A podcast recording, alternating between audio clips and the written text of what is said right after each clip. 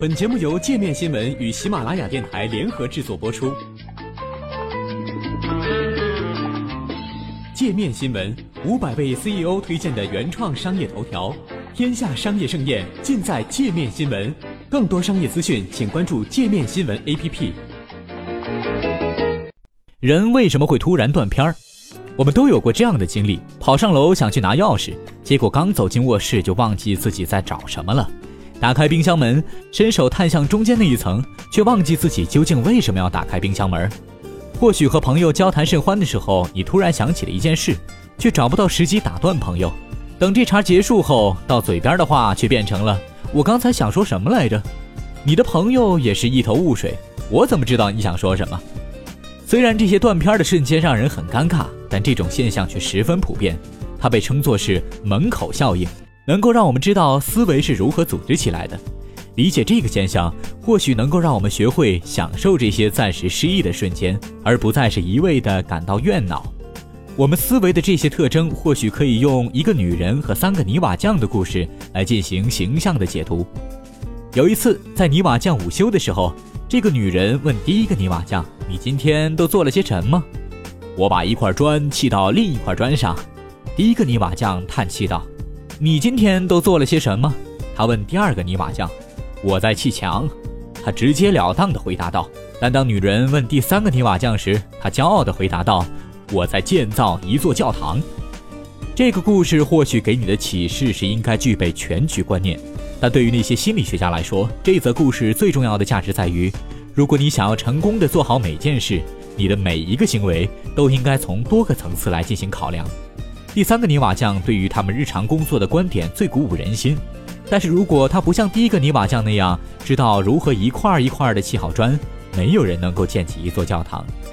我们每一天每一个计划都在这样的层次上摇摆不定，从我们的远景和雄心到计划和策略，再到最低层次，我们具体的每一个行动。当一切进展顺利，我们会把我们的注意力放到我们想要的东西以及我们该如何做上面去。如果你是一个熟练的司机，那么你不费吹灰之力就可以把控方向盘。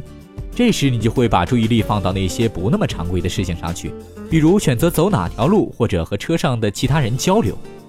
当事情不那么常规的时候，我们就需要将更多的注意力放在细节上去，并且把我们的思维从远大图景中抽离片刻。因此，如果你开车开到一个很堵的地方，或者引擎发出古怪声音的时候，你就不会有心思和车上的人聊天了。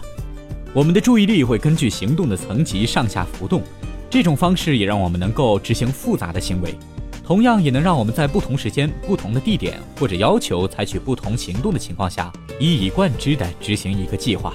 当我们的注意力在不同层级之间浮动，门口效应就会出现，而它也反映了我们对于所处环境记忆的可靠性，甚至是我们对于将要去做的事情的记忆。设想一下，我们准备上楼拿钥匙。但是，当我们刚刚走进卧室，就忘记了我们是来拿钥匙的。在心理上讲，我们的最初计划拿钥匙，早在执行这个必要措施去卧室的途中就已经被忘得一干二净了。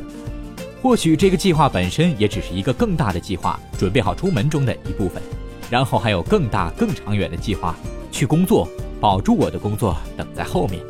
每一个层次的计划都需要某种形式的注意力。某一个时刻，取钥匙的愿望会浮现在你的脑海中。你需要调度这一个复杂的行动等级架构，就像一个顶碗杂技演员要把众多旋转的碗盘放到杆子上去。门口效应之所以产生，是因为我们所处的物理、心理环境都发生了变化。来到不同的房间，想着不同的事情，那个突然想到的计划可能只是我们想要顶起的众多碗盘中的一个。一旦环境有变，很容易就被抛在脑后了。门口效应为我们提供了一窥全豹的机会，让我们明白了自己是如何协调复杂的行动，将计划和行动匹配起来，让我们能够一砖一瓦地搭建起生活的教堂。